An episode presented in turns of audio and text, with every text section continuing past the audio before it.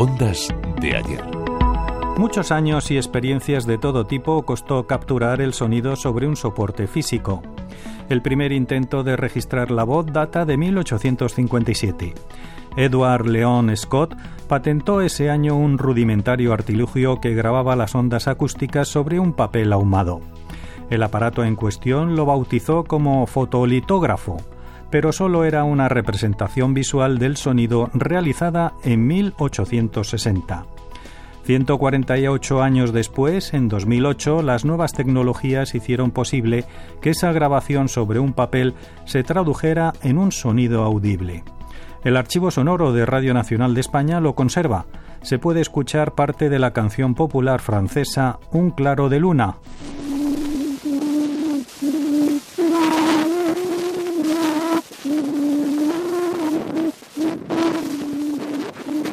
Otro inventor que no llegó a escuchar un registro de voz fue Charles Cross, pero contribuyó a dar un paso más en inmortalizar el sonido.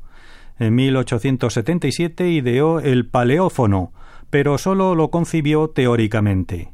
Consiguió patentar un método de grabación basado en una membrana provista de un buril que convertía las vibraciones de la membrana en surcos y al revés. Pero el primer aparato que por fin grababa y reproducía sonidos apareció en 1877 de la mano de Tomás Alba Edison. Es el fonógrafo acústico. Se basaba en un principio semejante al ideado por Charles Cross, lógicamente mejorado. El soporte sobre el que se grababa el sonido era un cilindro giratorio revestido de papel de estaño. La primera grabación y reproducción que hizo el propio Edison fueron las palabras Mary tenía un corderito. No se conserva la grabación original, pero sí una recreación realizada por el propio inventor con motivo del quincuagésimo aniversario del fonógrafo.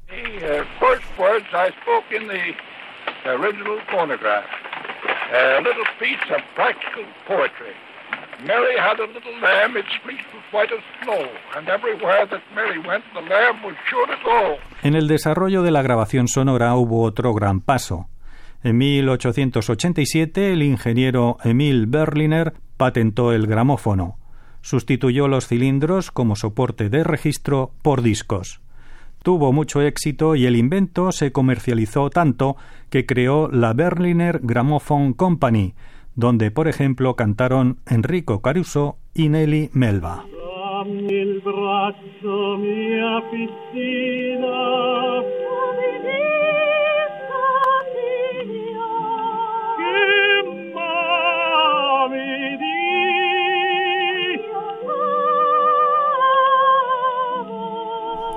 Y hablando de sonidos y soportes del ayer, decir que uno de los primeros documentos sonoros históricos que conserva el archivo de Radio Nacional de España, fechado en 1898, procede de unos cilindros de cera.